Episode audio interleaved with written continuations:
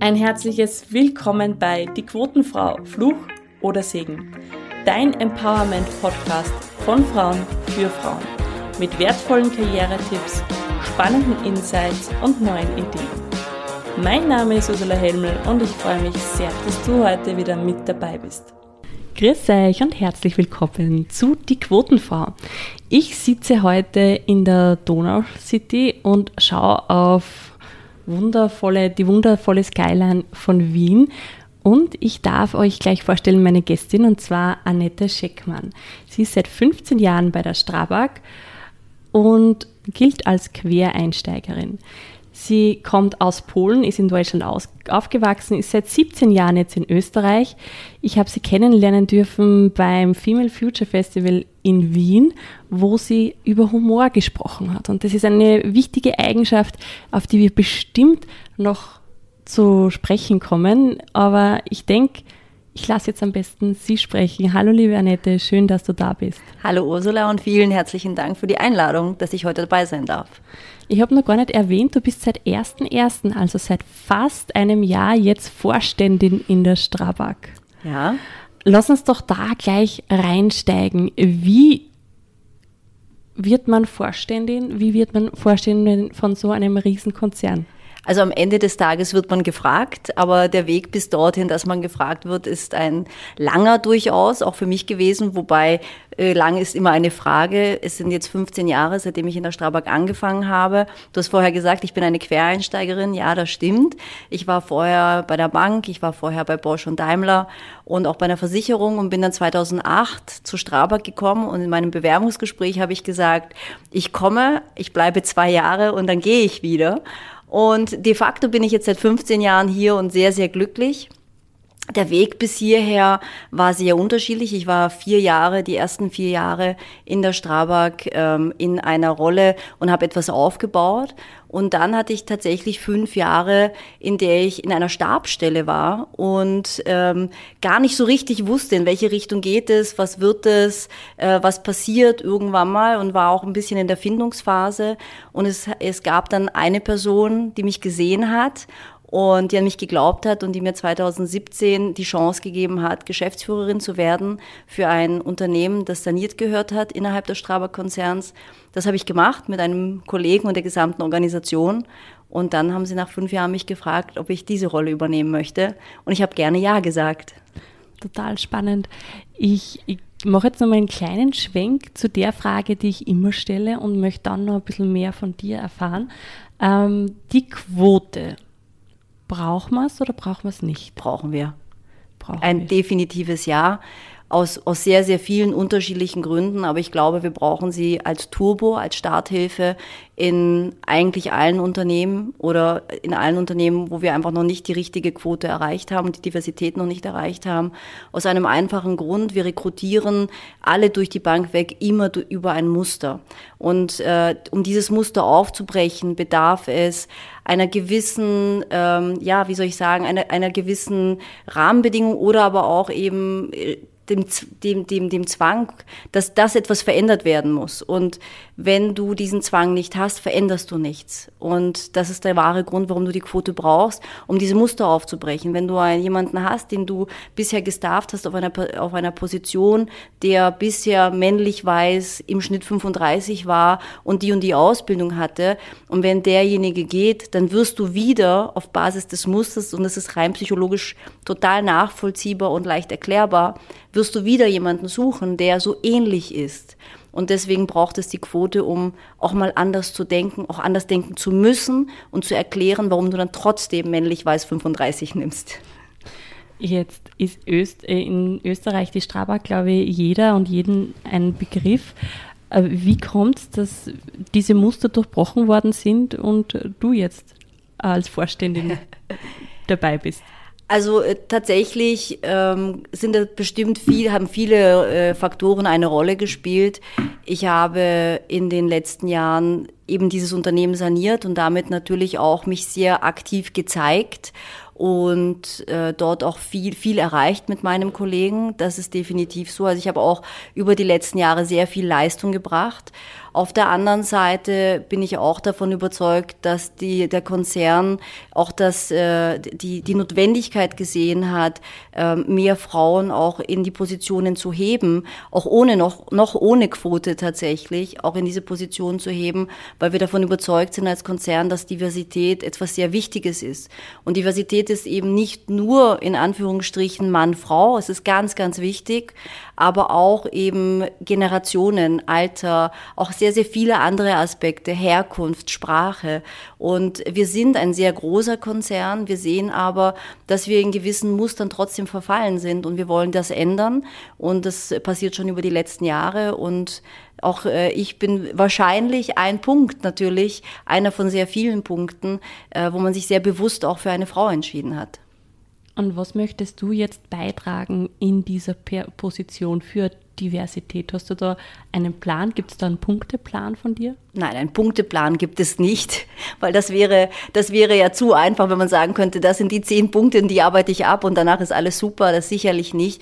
Es ist ein, ein Change-Prozess, ein Veränderungsprozess, so wie man es gerne oft sagt. Und äh, es ist das permanente Hinterfragen, das ständige Hinterfragen und äh, Hinterfragen, warum darfst du so, aber auch das, das Hinterfragen, äh, wie tun wir, wie tun wir in Zukunft, woher kriegen wir unsere Mitarbeiterinnen und Mitarbeiter, äh, wie müssen wir uns aufstellen und da, da dieses Fragen, diese Rahmenbedingungen schaffen und auch immer wieder die, die, auch das Bewusstsein zu schärfen. Das ist meine Aufgabe. Und es sind die Kleinigkeiten und ich lerne auch jeden Tag dazu. Also es sind so Kleinigkeiten, wenn es darum geht, du machst ein Event für deine Bereichsleiter, für, für, oder die Gruppenleiter, da kommen 200 Leute, dass du dann zum Beispiel sagst, und ich möchte mindestens vier Frauen, die dort vorstellen, die dort ein Projekt vorstellen. Ich möchte von den zehn mindestens drei oder vier Präsentationen Organisationen, äh, bei denen Frauen mindestens 50 Prozent mitwirken.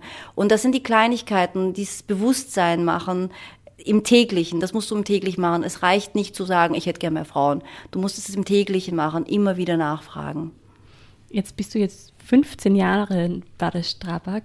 Was fasziniert dich nach wie vor an, an dem Unternehmen? Das Unternehmerische. Das, also das kann ich sofort sagen.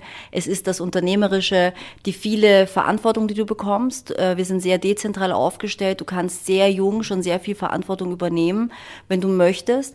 Und du kannst sehr agil, du kannst aber auch sehr selbstständig eben vor Ort handeln. Und wenn du dir vorstellst, jedes Bauprojekt ist ein Unikat. Wenn ein Techniker, ein Projektleiter auf einem Projekt sitzt, das gleich mehrere Millionen Euro eben hat, äh, kann er dort sehr, sehr, oder sie kann dort sehr, sehr viel sofort bewirken und sehr schnell Verantwortung übernehmen. Und mir hat das von Anfang an sehr, sehr gefallen. Ich äh, liebe das Unternehmerische. Ähm, ich, ich denke gern nach vorne. Ich möchte Neues ausprobieren. Das ist das eine. Und äh, das Zweite ist eben dieses, dieser permanente andere, andere Herausforderungen haben. Äh, dadurch, dass jedes Bauprojekt ein anderes ist, hast du ständig wechselnde Herausforderungen. Und ich sage so gern, ich bin durchaus ein, ein Adrenalin-Junkie. Und äh, das, das gefällt mir, diese ständigen Herausforderungen und, und diese ständige Veränderung. Und was fasziniert dich an dem Job Vorständin sein oder was sind so deine Aufgaben? Was liebst du besonders? Natürlich liebe ich besonders mit den Menschen zu arbeiten. Das ist jetzt auch vor allem meine Hauptaufgabe, Rahmenbedingungen zu schaffen für die Menschen, die hier arbeiten. Wir haben in Österreich 10.000 Mitarbeiterinnen und Mitarbeiter. Ähm, das liebe ich besonders zu sehen, dass ich etwas bewirken kann, dass ich etwas schaffen kann, das Gutes und, und hilfreich ist für die Menschen, damit sie richtig in, in die Performance kommen, in der Arbeit, dass sie gerne in die Arbeit kommen, dass sie gerne ihre Leistung erbringen, dass sie sich weiterentwickeln. Ähm, ein, ein großes Thema ist für mich, wie schaffe ich es so zu motivieren, dass es selbstlernende Organisationen sind. Das sind schon Themen, äh, wir haben viele, viele Herausforderungen, auch vor allem im Bau. Wir wissen, dass wir immer weniger Fachkräfte haben. Ich glaube, jeder kennt das Problem, äh, wenn man den Handwerker ruft, dann äh, dauert es doch durchaus lange, bis man einen Handwerker bekommt. Aber keiner überträgt es auf die Baustellen, weil immer, jeder sieht so die großen Bauprojekte, denkt sich, es läuft. Wir wissen aber heute durch den Akademisierungsgrad, der immer größer größer wird und zusätzlich den sinkenden Geburtenraten, dass wir immer weniger Fachkräfte haben werden. Und diesen Herausforderungen müssen wir uns stellen. Wie kriegen wir Lehrlinge? Wie kriegen wir Mitarbeiter auch auf die Baustellen?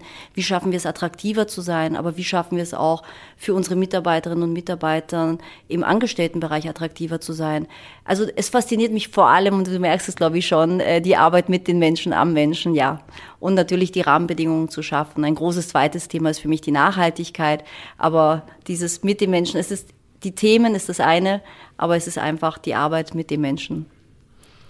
Ich habe ja schon angeteasert, wir haben uns beim Female Future Festival in Wien kennengelernt und ich war von Anfang an fasziniert, weil du unglaublich down to earth bist und ein so outgoing Persönlichkeit hast. Also du hast mich Fleck weg fasziniert. Dankeschön.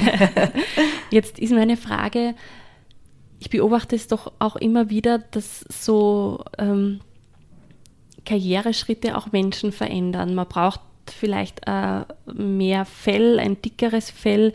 Wie gehst du mit diesen Herausforderungen um und wie schaffst du es trotzdem, so eine unglaublich positive Ausstrahlung zu behalten? Das ist total interessant, weil äh, bei mir war es genau äh, die umgekehrte äh, Erfahrung, die ich gemacht habe. Als ich begonnen habe zu arbeiten, hatte ich tatsächlich, glaube ich, zwei Personen. Ich hatte eine geschäftliche Annette und eine, ich hatte eine private Annette. Und die geschäftliche Annette, dadurch, dass ich sehr viele männliche Vorbilder hatte, also eigentlich zu 100 Prozent, alle, die um mich herum gearbeitet haben, waren männlich, ähm, habe ich mich sehr stark angepasst an die männlichen Verhaltensweisen. Und ich war im Geschäft sehr, sehr tough, sehr klar, sehr rau, sehr, sehr, äh, ja, sehr, sehr rational, muss ich sagen und ähm, sehr wenig humorvoll oder auch lustig oder auch entspannt. Und über die Jahre hinweg habe ich aber irgendwann mal realisiert, so will ich gar nicht sein. Ich bin ganz anders und habe das immer stärker auch in mein Berufsleben integriert. Das ist, glaube ich, auch so peu à peu passiert, gar nicht bewusst. Ab heute ist der Schalter umgelegt und dann.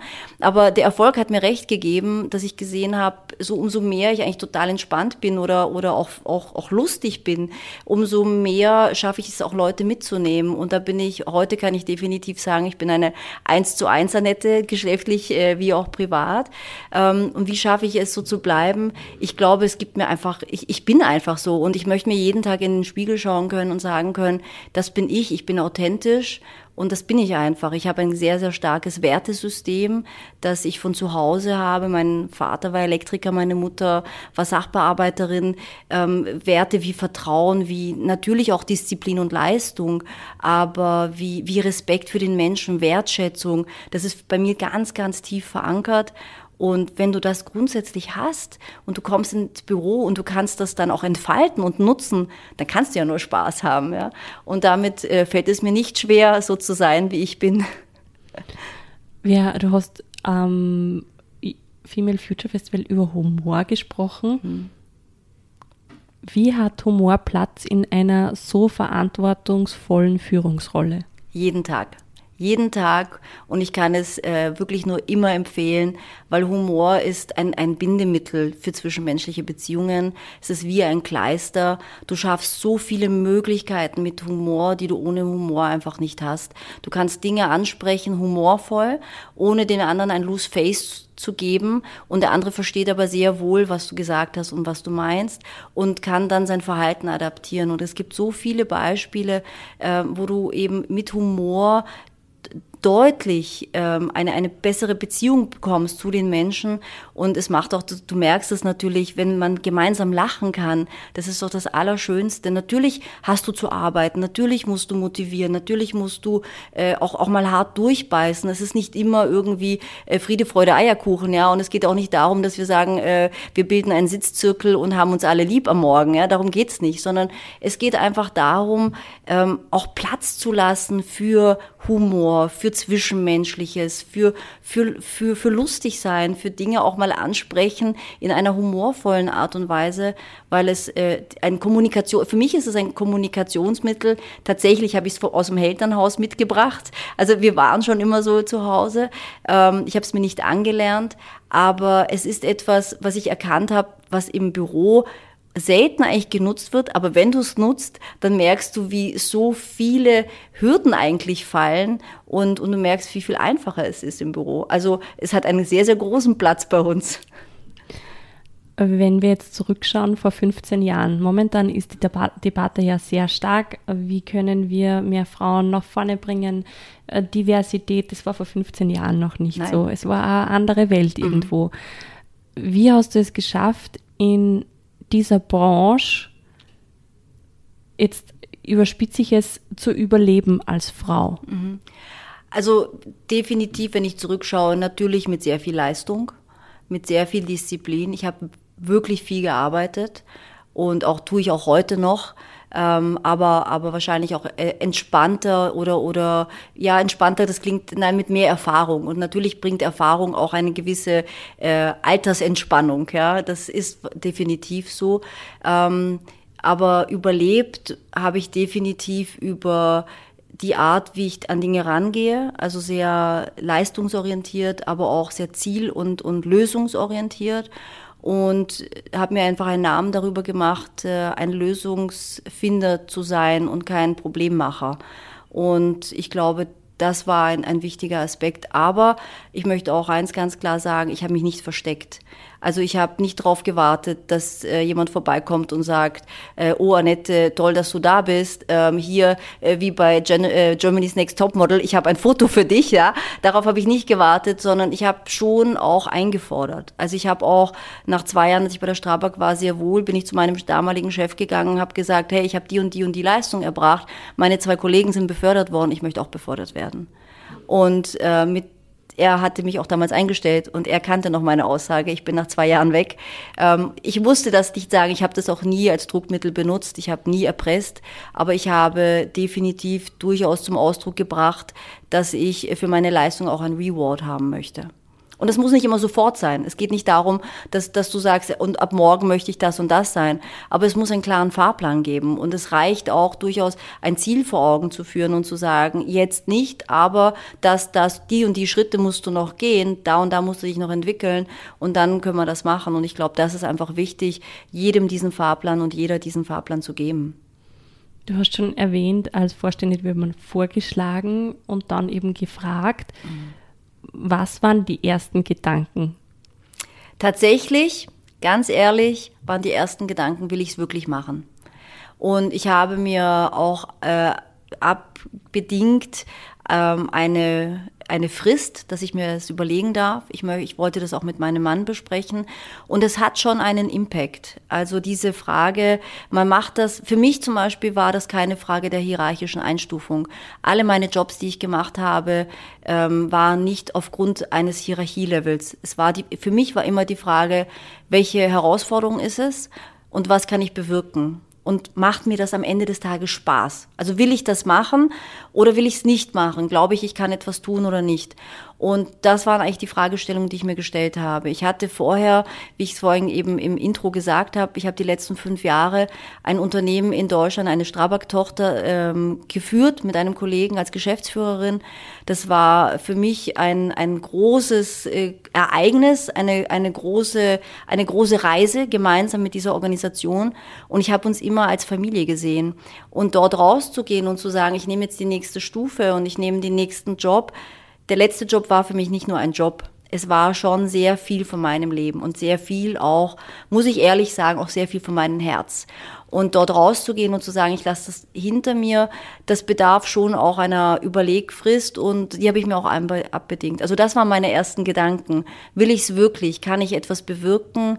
Habe ich, habe ich einen Impact? Macht es Sinn, dass ich das mache? Das waren die Fragen. Würdest du sagen, dass wir Frauen mehr an, auf unsere Selbstzweifel hören? Und hast du ein Rezept, dass wir diese Stimmen im Kopf vielleicht leiser drehen? Ja, definitiv. Also wer von uns kennt das nicht? Du liest eine Stellenausschreibung, Beispiel. Stellenausschreibung, stehen zehn Kriterien drin und du liest durch und denkst dir, pff, boah, bist deppert. Fünf, äh, fünf, weiß ich nicht mal, was sie bedeuten. Zwei könnte ich vielleicht und drei, wuh, keine Ahnung, für eventuell. Na, da kann ich mich auf keinen Fall bewerben. Und ein Mann liest da drüber und sagt, na bumm, zwei kann ich wahrscheinlich, ja, da bewerbe ich mich gleich. So. Und das ist schon der, das ist das klassische Beispiel. Und definitiv, ich glaube auch, wenn man einen Mann gefragt hätte, und das ist jetzt vielleicht ein Vorteil, aber ich muss tatsächlich sagen, ich glaube, ich war eine der, der ersten, die gesagt hat, ich möchte bitte eine Frist zum Überlegen. Alle anderen haben wahrscheinlich sofort Ja gesagt.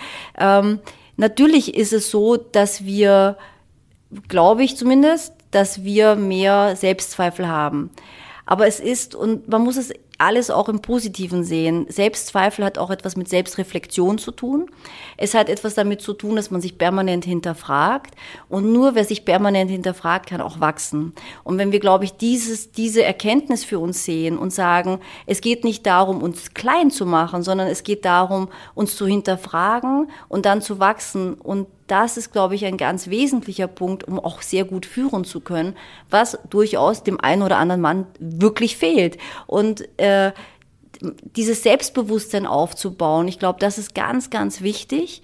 Und wenn man es selber nicht gerade kann, weil man nicht genügend Stärke hat, dann ist ein wesentlicher Punkt, sich jemanden zu holen, der dann sagt, natürlich machst du das. Also diese auch immer wieder ins Sparring zu gehen, sich Menschen zu, zu suchen, die einem Energie geben und nicht Energie nehmen. Und wenn du Menschen findest, die dir erklären, dass du das nicht kannst, dann lass sie weg. Dann diskutier mit denen nicht. Überzeug sie nicht davon, dass du es doch kannst, sondern überzeug dich selber und mach's einfach.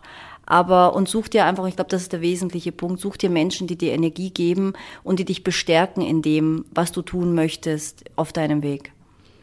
Wo ziehst du noch Energie her, außer von Menschen, die dich bestärken? Hast du ein Ritual? Gibt es irgendwas, wo du sagst, das ist absolut Me-Time und so lade ich meine Batterien auf?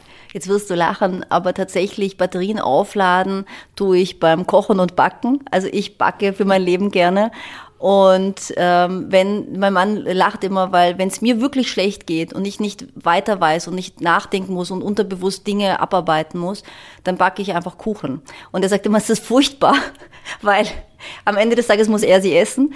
Aber äh, da, also das ist für mich tatsächlich auch ein, ein Reinigungsritual, äh, wo ich dann einfach ins Backen komme und dann abschalten kann und dann darüber hinweg einfach auch Dinge für mich abarbeiten kann. Ähm, ich laufe sehr gern. Natürlich ziehe ich sehr viel Kraft aus meiner Familie, aus meiner, von meiner Tochter. Das sind natürlich Energiebringer. Aber äh, ich gehe jetzt nicht ins Gespräch mit meiner neunjährigen Tochter über Probleme, die ich im Job habe, sondern wenn, dann ziehe ich mich eher zurück und, und tatsächlich, manchmal sage ich, ich bin dann wie im Schneckenhaus. Also es gibt dann auch Tage, wo ich sehr wenig rede, weil ich einfach mehr Zeit für mich brauche, um, um Dinge zu sortieren und äh, Argumentationsketten im Kopf für mich äh, einzuordnen.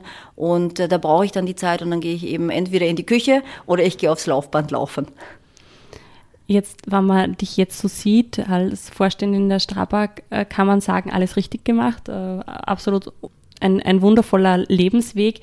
Hat es in deinem Leben auch oder in deiner Karriere auch Zeitpunkte gegeben, wo du Fehler gemacht hast, wo du äh, Herausforderungen gehabt hast, die vielleicht wirklich schwerwiegend waren und wie bist du damit umgegangen?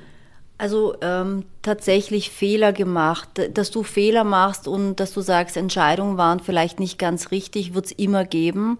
Ich bin ein Mensch, der sagt, ich treffe meine Entscheidungen nach bestem Wissen und Gewissen zum Zeitpunkt X.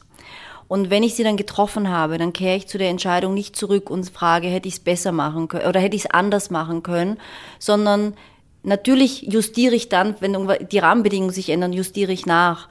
Aber ich kehre nicht zurück und mache mir Vorwürfe, warum ich zum Zeitpunkt X oder Y so entschieden habe, weil ich fest davon überzeugt bin, dass ich mir jede Entscheidung wirklich gut überlege, die, die schwerwiegend ist.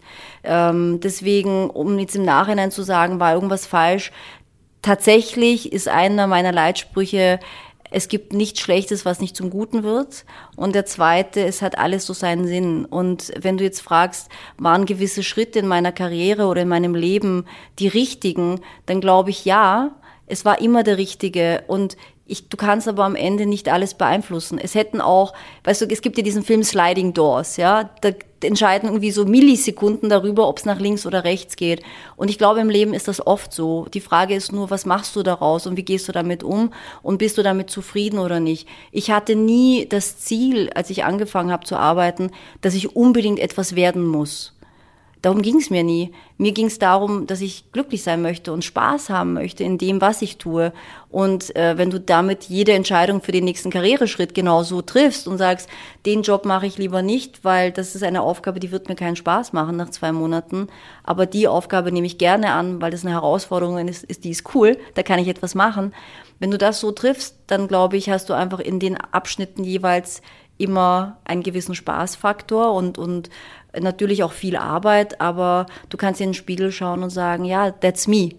Und damit glaube ich, wenn ich zurückblicke, ähm, ja, du sagst alles richtig gemacht.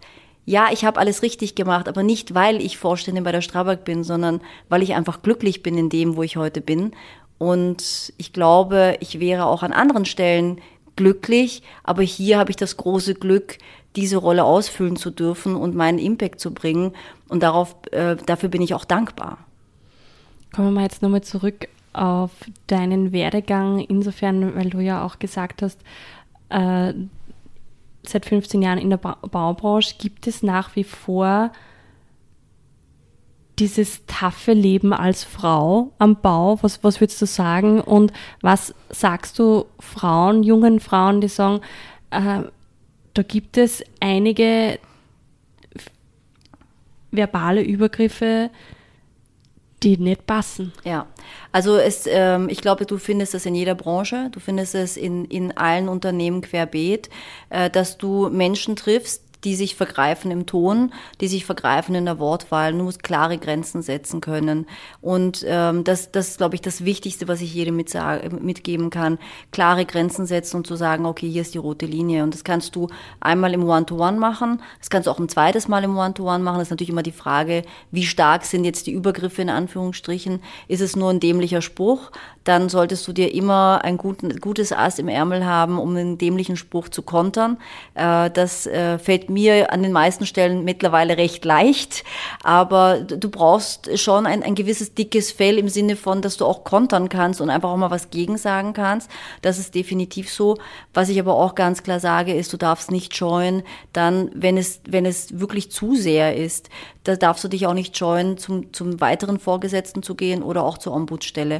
Und ich glaube, das ist ein ganz, ganz wesentlicher Punkt, den, den ich jede Frau nur wirklich ans Herz legen kann. Such nicht erst die Schuld bei dir. Nein, es ist nicht okay. Und dieses Hashtag Nein heißt Nein, genauso ist es. Nein heißt Nein. Und das, that's it, da gibt's nicht mehr zu sagen. Da bin ich ganz klar in der Aussage. Wie würdest du, wenn du jetzt sagst, in, I don't know, 25 Jahren, wenn du das Unternehmen verlässt, oder ja. und mit 73. Wann auch immer ja. du sagst, okay, es war eine schöne Zeit. Was möchtest du verändert haben in der Strabag?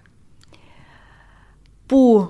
Oder ähm, im, im, im Zwischenmenschlichen, ja. in der Kultur. Ich, ähm, ich hoffe, einen, einen Impact mitgeben zu können. Das Unternehmen ist schon sehr, sehr gut aufgestellt. Es ist jetzt nicht so, dass es eines totalen Change-Prozesses bedarf. Ähm, natürlich hoffe ich, ein bisschen einen Stempel von mir hinterlassen zu können. Dieses Thema des sich aufeinander verlassen können, dieses Thema des familiären Zusammenhalts, dieses Thema des Wertschätzung für jeden einzelnen Mitarbeiter. Natürlich das Thema der Diversität, dass wir viel diversere Teams bekommen, dass wir äh, noch mehr zuhören, uns noch schneller auf die Bedürfnisse der Mitarbeiterinnen und Mitarbeiter einstellen können. Ähm, ich glaube, das sind sehr, sehr viele Themen, die die mir wichtig sind. Und ich hoffe, dass es auf der einen oder anderen Seite einfach abfärbt. Ähm, ich glaube, der größte Grundwert, den ich habe, ist Vertrauen. Und daraus leiten sich ganz viele Dinge bei mir ab. Und wenn ich es schaffe, dass unsere Mitarbeiterinnen und Mitarbeiter sich wirklich vertrauen, und auch in alle Hierarchiestufen das durchdringt, dann glaube ich, haben wir schon enorm viel geschafft. Was würden, würde dein Team sagen, deine drei besten Stärken? Ähm, humorvoll, ähm, empathisch Und äh, die größten Stärken gegenüber meinen Mitarbeitern oder grundsätzlich im Arbeiten? Okay, na warte, ich glaube, ich kann es anders sagen. Ich glaube, meine, mein Team würde sagen, hart in der Sache, weich zu Menschen. Das beschreibt mich, glaube ich, ganz gut. Und ich glaube, das ist, äh, das ist wahrscheinlich die, die größte Stärke, die ich habe. Wir sind schon fast am Ende dieser Sendung angelangt. Ich glaube, ich könnte mit dir äh, nur stundenlang weiterreden und mir fallen noch tausend Fragen ein. Darf ich dir am Abschluss so ein kleines Blitzlicht äh, mhm. sagen? Woran glaubst du? Ich glaube ans Gute im Menschen. Das hat mich in meiner Arbeitswelt am meisten geprägt. Das Vertrauen, das ich geschenkt bekommen habe von meinem Chef oder meinem Mentor. Dieser Satz begleitet mich schon lange. Es gibt nichts Schlechtes, was nicht zum Guten wird. Diese Frage hätte ich mich, mir schon früher stellen sollen? Warum bin ich so unentspannt? Wie schaffst du es zu entspannen? Mittlerweile durch, die, durch das Reflektieren und die Stärke von innen heraus. Das bedeutet Menschsein für mich?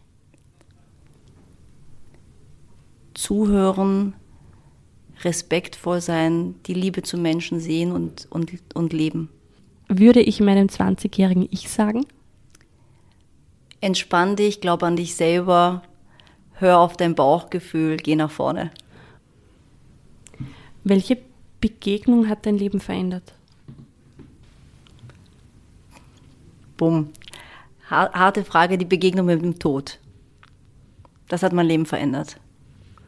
Darf ich da nur nachfragen, wie ist das passiert? Ähm, ja, darfst du. Ich bin 2020 schwer krank geworden ich habe äh, eine schwere Corona-Infektion gehabt, die ich übergangen habe, weil ich einfach nicht wusste, damals äh, wusste keiner, was Corona Corona ist und bin innerhalb kürzester Zeit in den Tiefschlaf gelegt worden und war dann vier Wochen weg und das ist etwas, was dich nachhaltig verändert. Du kommst anders raus. Äh, manche sagen, ähm, du wirst dann entspannter im Sinne von Lebenserfahrung. Ähm, ich bin davon überzeugt, dass das so ist, aber das hat mich schon sehr nachhaltig verändert. Du hast trotzdem noch immer sehr stark einen Fokus. Ich wollte unbedingt wieder zurück in den Job. Das war gar keine Frage für mich. Äh, ich wollte auch äh, wieder genauso leistungsfähig sein wie vorher. Das war auch keine Frage für mich. Aber dir werden Dinge bewusster viel, viel bewusster, viel klarer auch. Und äh, das hat mich nachhaltig, das hat, diese Begegnung hat mich nachhaltig verändert. Ich glaube, ich war schon vorher bewusst, aber es hat eine andere Dimension, wenn, wenn man so etwas einmal erlebt hat. Ähm, man erkennt sehr schnell, wie schnell es vorbei sein kann. Und du weißt jeden Tag, das kann jeden Tag etwas passieren. Und das ist nicht nur ein Gerede von, ähm, ja, wenn du morgen gegen einen Baum fährst, wer ist der Nachfolger? Ja, äh, das sagen wir so oft in Organisationen und keiner glaubt daran. Und äh, aber bei mir war es genauso. Und es geht eben nicht nur um das Thema, es geht es geht nicht um die Organisation und äh, wer ist der Nachfolger. Das ist schon ein wichtiger Punkt. Aber was ist mit deiner Familie? Was ist mit deinem Leben? Äh, wie, wie willst du etwas hinterlassen oder nicht hinterlassen? Das sind schon Themen, die du dir anders stellst und äh, wo du dann auch ganz klar andere Prioritäten durchaus setzt. Ja, es hat mich schon sehr verändert. Hast du da einen Punkt, den du seitdem nicht mehr machst? Oder etwas eingeführt, was du als Routine mit dabei hast jetzt? Nein, habe ich nicht. Ich habe nicht grundlegend etwas verändert. Ähm, ich kann jetzt auch nicht sagen, dass ich sage, ich äh, mache gewisse Dinge gar nicht mehr, aber ich gehe in gewisse ähm, Areale sehr bewusst nur noch hinein. Das heißt, Raubbau am Körper, äh, über Übermaß zu arbeiten, bis tief in die Nacht, frühmorgens aufzustehen. Das sind Dinge, die ich früher, also Raubbau am Körper am Ende des Tages, viel stärker gemacht habe und auch über sehr lange Zeit. Für den Job, für die Familie, für, äh, für die Erfüllung aller meiner, ähm, ja, wie soll ich sagen, Erwartungen auch an mich selber. Ja? Dieses äh, Mental Workload, die wir uns oft selber stellen, ja, und eben nicht nur die perfekte Businessfrau zu sein, sondern eben auch die perfekte Mama, die perfekte Ehefrau, das perfekte, in Anführungsstrichen perfekt. Ja, ich bin keine Hochglanz, äh, Hochglanzmama oder Hochglanzfamilie, aber all diese Herausforderungen, die wir uns selber stellen, äh, da habe ich schon zurückgeschraubt. Und ich glaube, eins, die, wenn du mich das so fragst, eine Sache habe ich tatsächlich verändert. Ich lege sehr viel Wert auf Schlaf mittlerweile, auf meinen Schlaf. Und ich weiß, dass Schlaf äh, notwendig ist, um zu, gesund zu bleiben. Und äh, wenn ich über mehrere Tage schlecht schlafe, weil ich äh, zu viel im Kopf habe, weil ich äh, zu viele Dinge mir durch den Kopf gehen, auch businessmäßig zu viele Dinge durch den Kopf gehen, dann habe ich mir angewöhnt, äh, bewusst versuchen, frühzeitig schlafen zu gehen, bewusst versuchen, äh, das Handy wegzulegen vom Bett, bewusst versucht, äh, zu versuchen, eine Stunde vorm Schlafen gehen, keine E-Mails mehr lesen, nicht mehr im Internet zu sein. Diese Dinge, das hätte ich davor nicht gemacht. Heute mache ich das. Vielen Dank für diesen tiefen emotionalen hm. Einblick. Danke, dass du gefragt hast. Und zum Abschluss noch, jede Frau sollte an sich selber glauben. Liebe Annette, danke für dieses unglaublich tolle Gespräch, das wirklich mich mitgenommen hat auf der Achterbahn der Emotionen. Vielen Dank für deine Zeit. Danke, liebe Zuhörerinnen und Zuhörer, dass ihr bis zum Schluss mit dabei wart. Und die letzten Worte dieser Folge gehören dir. Ja, danke, dass ich dabei sein durfte. Aber ich glaube, das Wichtigste, was ich sagen möchte, ist wirklich, glaubt an euch, geht euren Weg und lasst alle, die euch behindern und äh, sich an euch kletten und euch Energie rauben, lasst sie weg, befreit euch davon und geht nach vorne, weil die Zukunft gehört uns. Und ich freue mich auf diese Zukunft. Danke, dass du bis zum Schluss mit dabei warst. Falls dir die Folge gefallen hat, freue ich mich natürlich, wenn du sie weiterempfiehlst, wenn du sie teilst, wenn du sie bewertest. Und am meisten freue ich mich darauf, dich als Zuhörerin beim nächsten Mal wieder begrüßen zu dürfen.